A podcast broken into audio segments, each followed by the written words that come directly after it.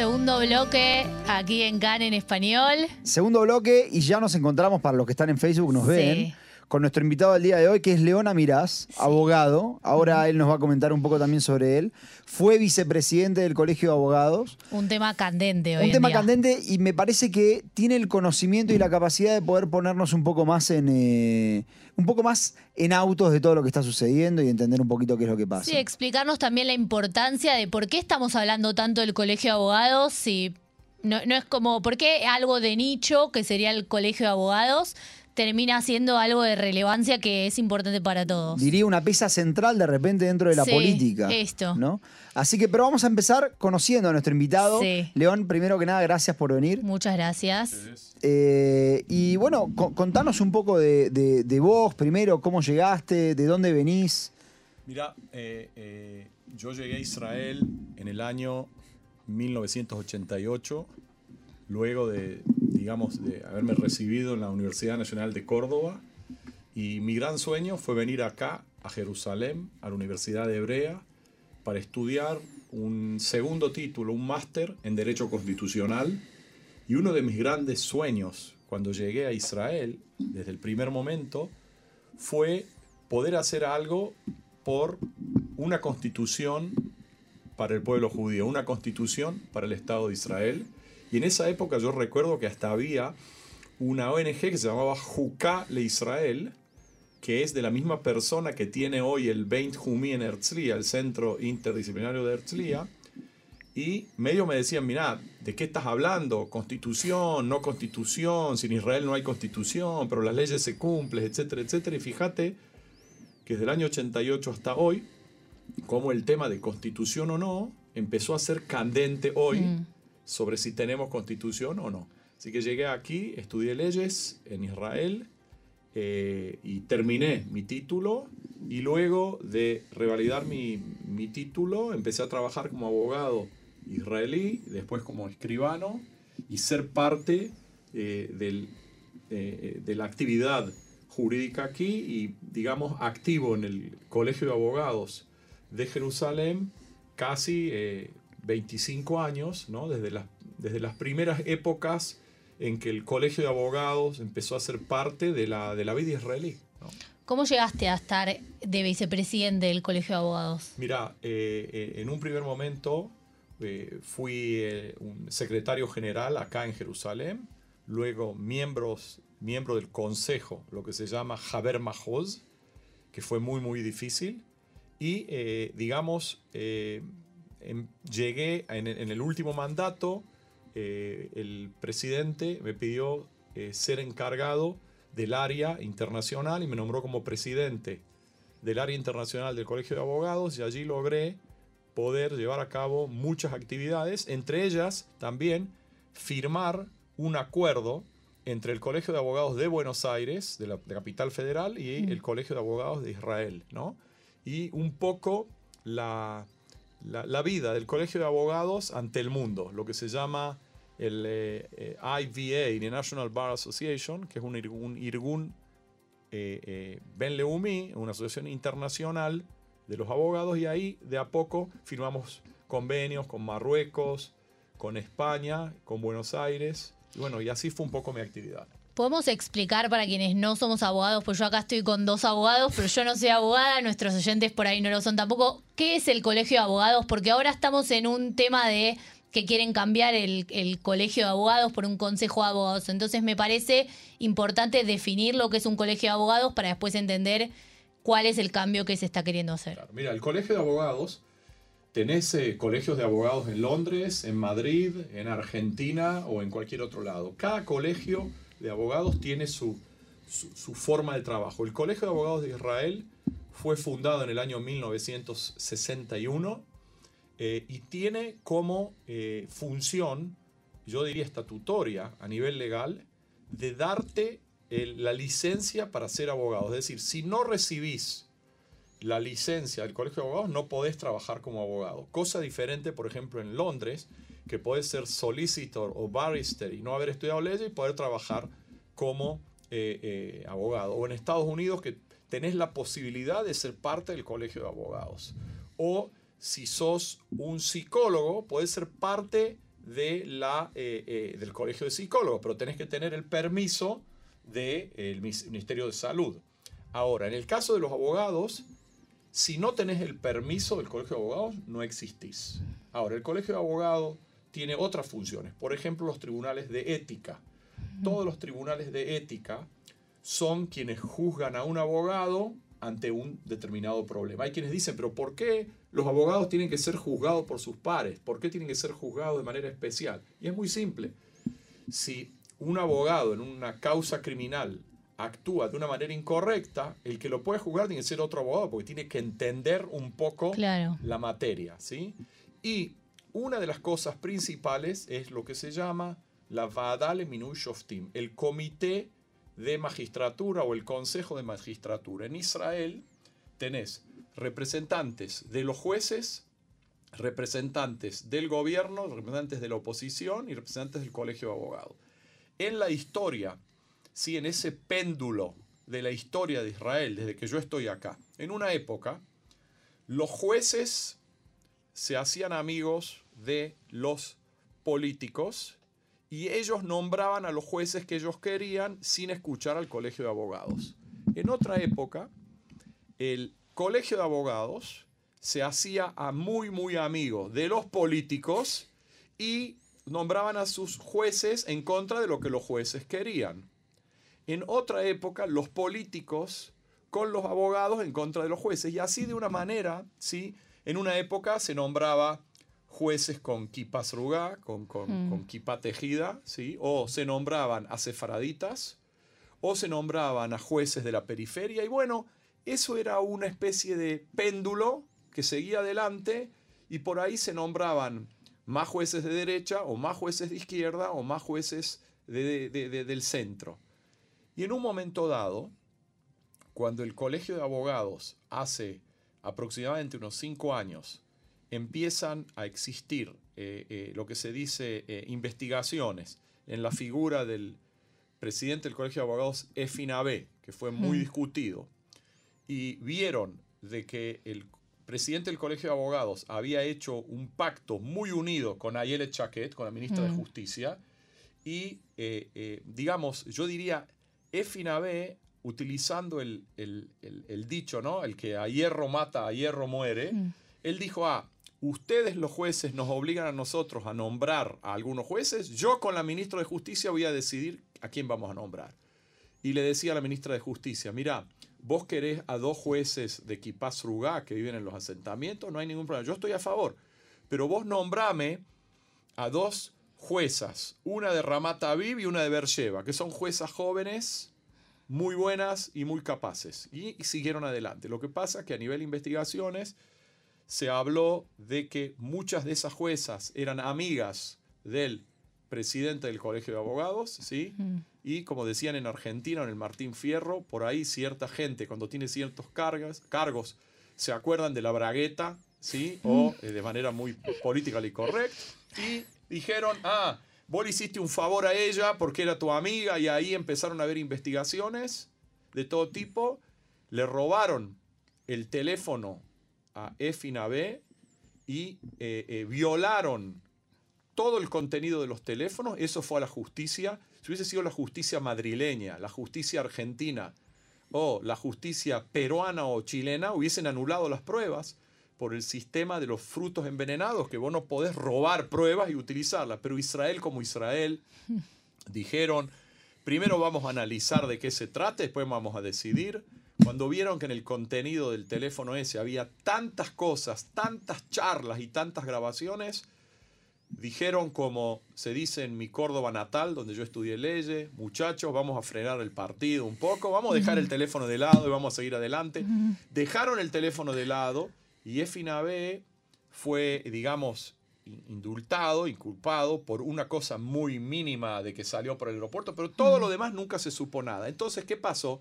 Empezaron a decir, vamos a sacar al colegio de abogados de la comisión de jueces, vamos a sacar, vamos a sacarlos, vamos a echarlos, vamos a hacer, vamos a hacer, y ahora llegamos a esta situación que en las, en las mismas charlas de la casa del presidente, de Beita Nasi, se hablaba de representantes de la coalición, representantes de la oposición, representantes de los jueces y al colegio de abogados lo dejaron afuera, en cierta medida, lamentablemente. Mm. Una, una de las cosas que, que- que más se nombran, diría, en el último tiempo, que, yo noto por lo menos que, que es increíble, ¿no? Porque está tanto en las editoriales de los diarios como más de derecha y más de izquierda, es el concepto de activism shiputi, el activismo judicial. Pareciera ser que todos por todos lados están criticando el activismo judicial, que es más conservador, que los jueces son muy conservadores, que los jueces son este, liberales de izquierda, que los jueces... ¿Qué es lo que sucede con el activismo judicial? Y ¿Esto es una crítica legítima o, te parece que se está utilizando políticamente simplemente para tratar de llegar a otro objetivo? Mira, para mí es un orgullo hablar del tema, porque lo puedo hablar de manera seria. Yo fui alumno del juez Aaron Barak. El juez Aaron Barak es una persona increíblemente liberal, una persona con un corazón de oro y una, una sensibilidad hacia la problemática social en general. Él fue un niño que se crió después del holocausto junto con su madre en, en- en- un sótano, ¿sí? Y él siempre decía, si yo vivo y no me asesinaron los nazis y vine a ser aliaca a los 14 años, es porque me ayudaron quienes no eran judíos, me salvaron la vida y yo hoy, ese pequeño niño que nació en, en- en- en- Lita, en Lituania, llegué a ser el fiscal general en Camp, David y llegué a ser juez de la Corte Suprema y presidente de la Corte Suprema, yo voy a hacer todo lo posible para abrir las puertas del sistema jurídico y- y darle la posibilidad a todo aquel que quiera de entrar a las arcas de la justicia y poder tocar su tema. Y empezó a analizar lo que se llama el activismo legal. Y él dijo así, todo es judiciable, es decir, si hay un problema que llega a las manos de los jueces y nosotros los jueces a nivel lógico podemos hacer algo, entonces lo vamos a hacer. Es decir, nosotros no vamos a cerrar las puertas porque la ley dice una cosa y nosotros somos un sello de goma.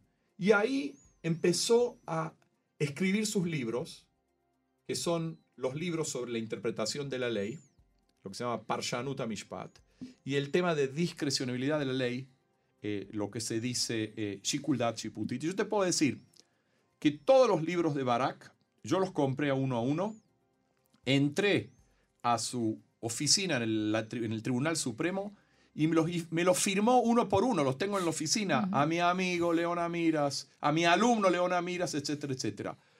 Barak es un genio jurídico, es una persona que en Harvard es reconocido, que en la Universidad de Santa Fe, el rector de la Universidad de Santa Fe me dice, mira, Barak es uno de los jueces más grandes del mundo. Y en estos últimos 10 años, desde que entra en el sistema jurídico un amigo personal que habla español bastante bien y que era uno de los eh, jóvenes que en el colegio de abogados nos hacía la muerte en el colegio de abogados, que se llama Yarib Levin, y este juez, que es un genio mundial, empezó a ser tratado como una basura ante el sistema israelí y que lamentablemente más de un idiota que no entiende nada de leyes empezó a decir es un activista judicial, no entiende nada, no sabe nada. ¿Quién es él para analizar las leyes? ¿Quién es Barak y los jueces de la corte para decir si hay una ley que dice, un ejemplo, que eh, las mujeres tienen que ir por la vereda del lado derecho y los hombres por el lado izquierdo, y así es la ley, ¿quién es Barak o sus jueces para decir que es algo no razonable y algo ilógico? ¿Quién es él? Nosotros los políticos, Amsalem o Miri Rege, vamos a decir si ese es un tema serio o no. O yo, el ministro del Interior, Ari Ederi, yo voy a decir si se puede robar cuatro veces y voy a salir, voy a seguir en el gobierno. ¿Quién va a decir eso? ¿Los jueces de la corte? Eh, eh, ellos que son políticos de izquierda, como dicen muchos. Ahora mira, Noam Solberg, que es de Kipaz Rugá, un tipo de, de súper de derecha, lo conozco desde el día que fue juez, desde que fue nombrado como juez. David Mintz es un tipo de derecha, de Kipaz Rugá. Pero él y los jueces árabes y los jueces de izquierda son todos tipos del primer ni- nivel. El, el sistema jurídico israelí es uno de los sistemas más honorables y serios del mundo, y siempre lo fue. Y por eso escribiendo mi primera nota, cuando empezó esto de la famosa revolución jurídica, yo digo, don't cry for me, Israel. Pues me daba ganas de llorar. Yo di charlas en todo el mundo, desde Marruecos, Estados Unidos, Venezuela, sobre el ejemplo de lo que es el sistema jurídico. Ejemplo entre las naciones. Y ahora vienen y dicen, vamos a cambiar el sistema, vamos a cambiar las reglas y no le vamos a, no le vamos a permitir meterse en el tema si algo es razonable o no. Y hoy tenemos el famoso este, eh, eh, proyecto de ley que dicen que eh, los jueces no van a poder decidir si una ley o una decisión gubernamental es razonable. Y si no le vamos a preguntar a los jueces, ¿a quién le vamos a preguntar? ¿Al verdulero? ¿Al lechero? Al, al tipo, al, al- al- hincha del Beitar Yerushalayim o de Boca Juniors, si es algo razonable o no. Es decir, como decía el general Perón, entre brujo no nos adivinemos la suerte y entre bombero no nos pisemos la manguera, ¿viste? Estamos locos, ¿viste? Alguien tiene que frenar esto, ¿no? Ahora, eh, el, la- el argumento generalmente que, que se esgrime, digamos, y que, que tengo que ser honesto, no solamente se esgrime acá, en varios países donde hay cuestiones entre la justicia y la política se utiliza el mismo argumento, es los jueces no fueron elegidos por el pueblo, nosotros sí. Eh, vos comentabas recién que cuando empezabas, dijiste que, que cuando vos llegaste querías eh, armar una constitución para Israel. Entiendo que la respuesta está relacionada con esto, pero ¿cuál es la respuesta a esta, a esta idea que se esgrime constantemente de, bueno, los jueces no fueron elegidos por el pueblo, usurparon el poder de la gente que va con sus eh, votos, con sus boletas y lo ponen en las urnas, porque ellos dicen que no algo que, que la gente eligió? ¿Cuál es el, el- el argumento, digamos, del otro? ¿Cuál es la respuesta a esto? Mira, una posibilidad sería llevar a cabo la inhumación de los huesos de Aristóteles ¿sí? o eh, con la teoría de, de- o a Montesquieu, la teoría de los tres poderes, el poder legislativo, legislativo y judicial.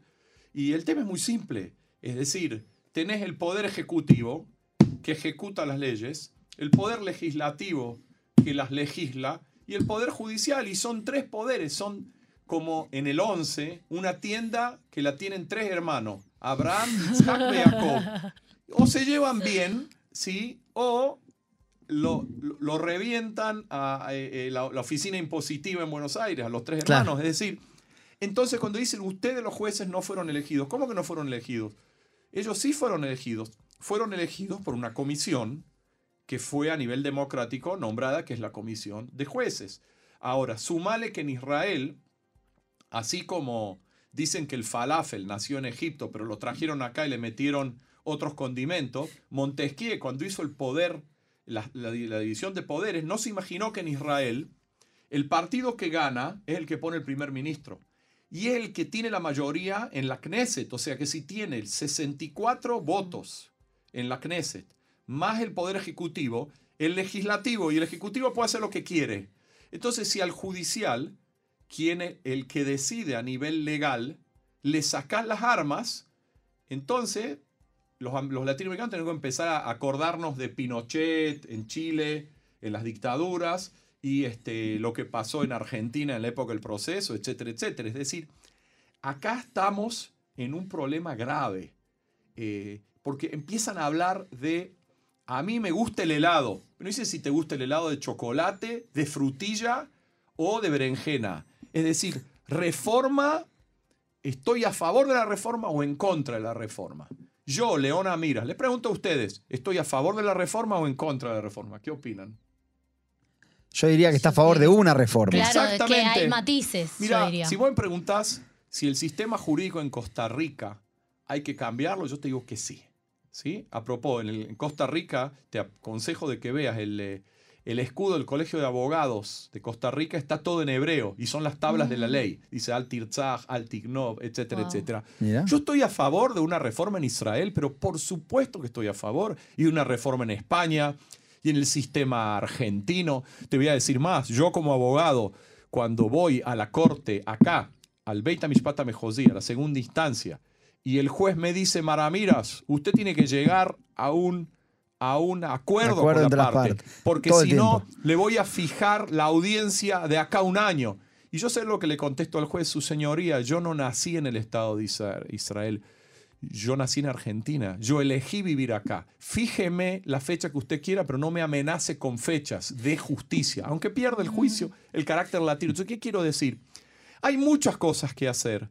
Y yo quiero, junto con mis hermanos, mis hermanos religiosos con kipá negra, y mis hermanos religiosos con kipá tejida, y mis hermanos árabes cristianos y árabes musulmanes, y gente de derecha y gente de izquierda, quiero que sigamos adelante y llegar a una reforma por el bien del Estado de Israel, para nuestros hijos, para nuestros nietos. Seguir adelante, pero no una reforma de Calecita, de Rodman, Levin, que dicen, vamos rápido, Black Friday, vamos a entrar a la tienda a comprar urgente las pantuflas y las zapatillas antes que nos quiten todo como una, como una maratón loca, viste, ahí en las calles de Río, todos corriendo para adelante, vamos a hacerlo rápido, rápido, que no nos, que no nos paren. Es decir, tiene que ser una cosa inteligente en Israel.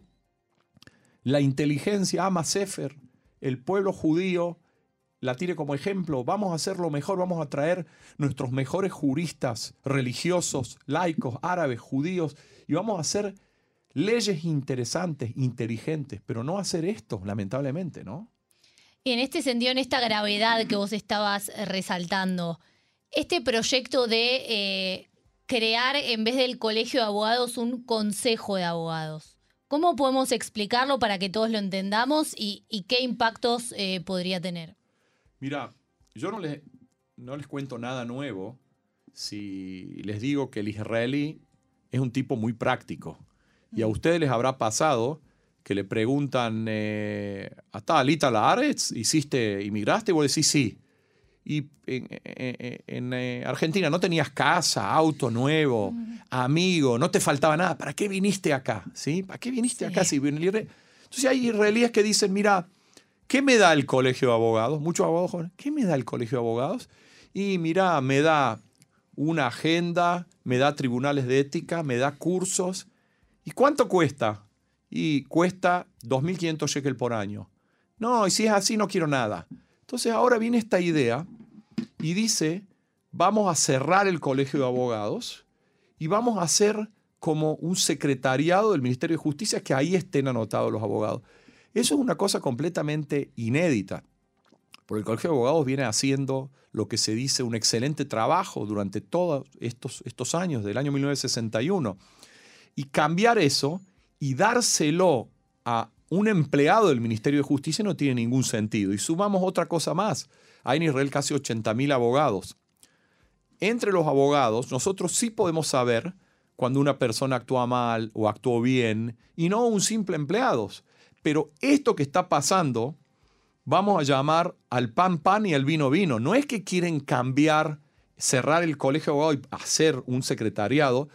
Lo quieren hacer porque también en Chile, cuando la iglesia se metía, decían vamos a cerrar la iglesia.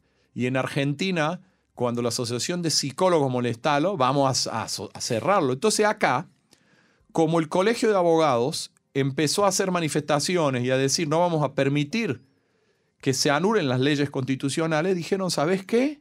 Vamos a cerrar el Colegio de Abogados. Si el perro está medio mole- ladrando mucho, vamos a matar el perro y ya está, se terminó. Esa es la situación y eso es lo lamentable. El problema es que debido a, a esta mala actuación del Colegio de Abogados en estos seis o siete años, tanto la derecha como la izquierda, cuando dijeron vamos a pegarle al Colegio de Abogados, y bueno, péguenle. Es decir, como que no tenemos muchos defensores. Y estamos de Guatemala a Guatepeor, porque el presidente del Colegio de Abogados que ganó ahora en las elecciones, ¿saben cuántas personas salieron a votar en las elecciones anteriores hace cuatro años? 20 mil abogados. Y ahora salieron 40 mil, el doble. Y el presidente, que es una persona que está identificada con la izquierda, tiene 17 mandatos.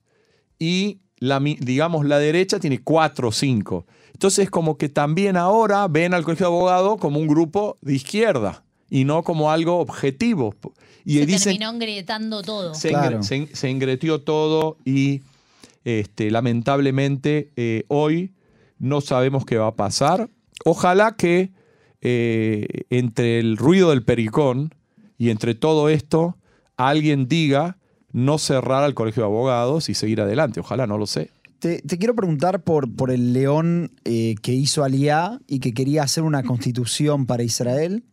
Y quisiera saber qué es, lo que, qué es lo que querías hacer en ese momento y qué es lo que hoy, después de tantos años y después aparte de, una trayectoria ya en el, sistema judicial, qué es lo que hoy considerás que es posible eh, y si es necesario, si todavía lo consideras necesario. Mira, las constituciones son parte de la lucha de los pueblos las constituciones son parte de conflictos sociales que muchas veces se escriben con tinta negra o con sangre, lamentablemente, o con guerras, que después de una gran guerra se firmó una constitución.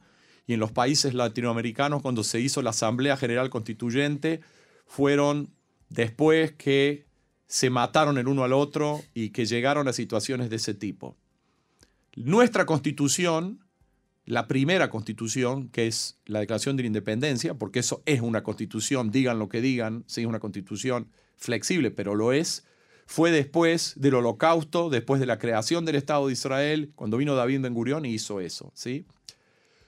Todo lo demás que hubo, es decir, cuando los israelíes, volviendo al mismo ejemplo, dicen, vamos a hacer una constitución, ok, nos encontramos mañana en Kaplan, Hamishim Bearba y hacemos una constitución. No, no hay tal cosa.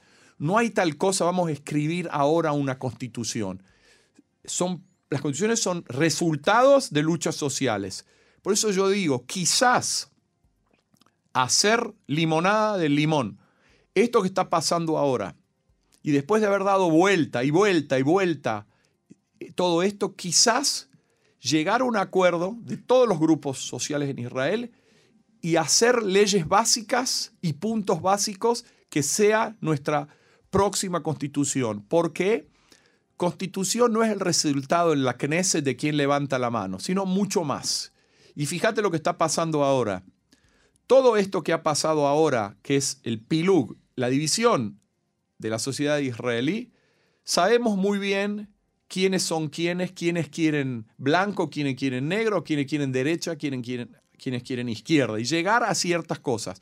Pero estamos lejos de poder tener una constitución bajo una, yo diría, eh, acuerdo, pero sí llegar a cosas, eh, eh, yo diría, bases para una próxima constitución. Pero cuando yo digo eso, me refiero a, hasta que lleguemos a saber si Israel es un país democrático o un país judío. Si es judío y democrático o democrático judío si somos un país religioso o no religioso. Es decir, nos vamos a sacar los ojos los unos a otros. Y de ahí que yo digo, vamos a dejar de lado la Declaración de la Independencia, las leyes básicas que ya existen, y vamos a seguir adelante y quizás yo calculo, incluso les hago un desafío, nos vamos a encontrar acá, en este mismo Ulpan con ustedes, yo calculo que en 100, 200 años vamos a llegar a una constitución. Bueno, Qué esperanza. Eh, sí, sí, sí, sí. Muchas eh, gracias, eh, León. La verdad, se nos acabó el tiempo, lamentablemente. Sí, lamentablemente. una hora. Sí. Pero muchas gracias por haber venido y muchas gracias por lo que por, compartir con nosotros. Sí, explicarnos un poco, porque la verdad que ustedes están en el tema de la abogacía y todo, pero creo que muchos oyentes y bueno, yo tampoco. Y me parece que fue muy claro todo cómo fue explicado, así que te agradecemos muchísimo. Vamos entonces al clima, al pronóstico, sí, vamos al pronóstico. Hoy, temperaturas normales para la temporada. Esto significa calor. Sí, yo lo traduzco, pongo un poco de. Un poquito mejor que calor. Un poquito mejor que calor. Por la mañana puede lloviznar. ¿eh? es bueno saberlo porque, porque ya pasó. Y porque yo quería lavar el auto. principalmente en el norte y en la costa. Mañana, ligero calentamiento, principalmente en las montañas del interior. Miércoles, más calor, principalmente en las montañas del interior. Y las temperaturas serán bastante más altas de lo habitual para esta temporada. las temperaturas vamos a ir Entonces, con las máximas: Jerusalén 29 grados, Tel Aviv y Haifa 28. Bersheba 33 y Eilat 38 grados. Nosotros nos reencontramos mañana con toda la información de Israel, Medio Oriente, Mundo Judío. Nos pueden seguir en nuestro nuevo Instagram. Can.español. No nos sigan más en la otra cuenta porque ya la voy a cerrar, la vamos a cerrar en dos, tres días la cerramos. Sí, Así que pásense mañana- todos allá. Mañana tenemos una conversación, lo digo rápido, con Mauricio Lapchik de Shalom Achab.